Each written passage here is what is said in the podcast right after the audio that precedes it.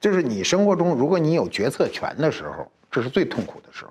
权力是个很痛苦的事儿。哎，你像雍正皇上当了皇上，自个儿给自个儿刻方印叫为君难，就是你们别以为你们难，我比你们还难，是吧？那么，呃，那么怎么去管理呢？心眼好的人都管理不了人。是的，透着咱俩心眼儿好。这这这这这这这太虚伪了。其实我心眼特脏，我。碰到我碰到过那老板跟我讲管理经验哈，他说，你管理的时候你发现毛病，不能再给机会，给机会就是惩罚自己。他给我讲个例子啊，他说他他雇一司机，雇一司机呢说他出去半个月，回来的时候让这个司机去机场接他，他下了飞机找不着呃司机了以后，他就问说你哪儿呢？司机说给忘了，忘了。他说你你在家半个月就接我这一趟，哎你给忘了。我就净碰这种人。哎，说你干嘛呢？你知道他说干嘛呢？打游戏呢。这这不一打游戏彻底忘了吗？但这也是个老实人，说你听着，哎，他他他，你接老板，你再怎么编，你也编不出来了吧？说呀，家里谁谁谁生病了呀，哎那那不行了，那你得老在老板下飞机的时候先接到一个短信，这叫你没忘。老板在下了飞机给你打电话呢，你还在屋里玩游戏呢。好，谢谢。这老板跟我说什么呢？说当时他就气得他一怒之下说给他开了算了，说我给你啊最后一次机会，你知道这是什么代价吗？就是这司机大概在一礼拜之内给他那奔驰撞得稀巴烂，然后他就跟我说犯坏，不是犯坏，他人还伤了呢，他怎么？哦不是故意，肯定这人就乱了，乱了乱不是乱了。他就说你发现这个人不行的时候，就你这。这算队友吗？这不能算队，也能算猪队友，是吧？对不行了，一定要解决这个问题。是，一不解决，后面就是他你自己惩罚你自己了。对，所以你要不是老板呢，你要是平等的同事呢要跟你工作对接的老是这么一人，那就是柯蓝的选择，我闪你远点儿吧。但是我现在你看，我我还是说这是原来的选择，那时候年轻。现在你别无选择的时候，你就想要么绕开，要不然就就事论事，就凑合了。只是说这事儿。但是我绝大多多数的时间我是屏蔽，我我有一个功能，就我不喜欢你这人吧，我完全看不见，哎，看不见，看不见，看不见，我真有这本事，我视而不见，直接走过去。你有这本事，我我你比如说我跟你说一个，当然这个我幸好我最后是救了这个妹妹了，你知道吗？就也是方舟这么大小小年龄的，而且一定年轻貌美，所以你救了不难看，但是但是 我。对不是吧？哎，我就跟你说，签合约做广告是给我钱的，你明白吗？最后拿着合约，他们公司盖章签了字，他送到酒店来让我签。哎，你说我要不说咱们这高洁人格之高洁，我最后看看看，我看最后我说，哎，这个钱多一个零啊！哇，那这玩意儿吓的啊！我说咱要照这签，可就是这么多钱了，多多十倍啊！你看，我就是说这种马大哈，哎，方舟，你说是不是？这是就是说人年轻就容易毛糙呢？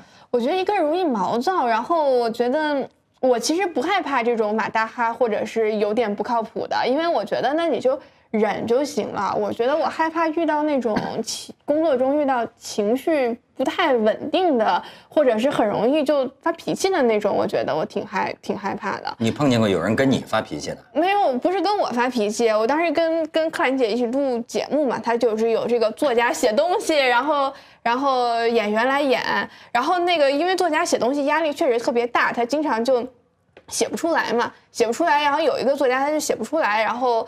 他们摄像机拍了半天，拍了一个小时，一个字儿都没写出来。然后这个摄影摄像师大概就嘟囔了一句说：“哎呀，这没什么好拍的。”然后就撤了。这作家不高兴，晚上闹闹到两三点钟，让这个摄影师和所有工作人员在操场上跑圈儿，就是四四五圈的跑。这哪个牛 就是作家？就是就是，所以我觉得这种我然后挺我还记得你们这帮就就全都是去劝他什么，所有的就是要去劝他，然后因为因为第二天好像也是五六点钟就要开始拍了嘛，然后都闹闹到两三点钟，然后走啊，不录了呀，走啊什么的。那这种就大家所有人去劝，这种我觉得比马大哈要要恐怖，就是不仅是耽误事儿的事我。我我我我我跟你讲，就是所以就方舟讲的，咱这个话题要兜回来啊，就是说啊，呃，你还不能歧视那些那个什么呢，一些素质不高的人，因为我情绪不稳定，你不能说素质不高，就不是就就可他刚才讲的，就是说为什么我们每个人都觉得有碰见猪队友，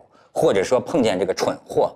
反过来想，会不会我们也是猪队？友我。说有没有可能是这么一个情况？我一定是，我也是。啊说说出证据来，证据我情商特别低，如果碰见一个人特别不靠谱，建组大概是就是已经开始进入拍摄状况，我觉得这人特别不靠谱，而且没事儿什么约喝酒什么乱七八糟的，我就公然就把这个人的微信就给删了，二杆子了，你就就是有点。再也找不着我了，就是我就消失。咱们就就事论事来拍戏。我永远拍戏的时候，我就是有一个宗旨，我是来拍戏的，不是来交朋友的。职业精神。职业，但是就是你，但是所有人都认为，大多数人啊，就觉得这女的太讨厌了，哪儿来的优越感？是，所以啊，就一个是有啊互相看片的这个成分，是的再有有一个，我我现在就是反躬自省啊，就是说，呃，会不会啊？你比如说有一次我答应一个哥们儿，就是帮人家去主持，就是你知道那是我终生遗憾，就是这个吴清源老人还活着的时候，他们一百岁给他过生日，在那个之后没多久，吴清源就过世了，我答应了，答应了呢。就是人呐，有的时候就只是当时一惘然，就莫名其妙的就糊弄过忘了。我当时在香港，嗯，最后就没去。事后我只跟人道歉，就就是挽挽不回的这种后悔。所以我现在就觉得啊，这个概率也可能是啊，谁都有不靠谱的时候。你你知道，我体验过，就是借题发挥你这对借题发挥，你这我体验过。按说我这么坚强的人，对吧？有一次呢，实在是工作安排的太多了，太忙了，就是几天一天飞一个城市，三四个城市，我这最后都长了荨麻疹，不是不是荨麻疹，你那是荨麻疹，我长了那种带状疱疹了，你知道吗？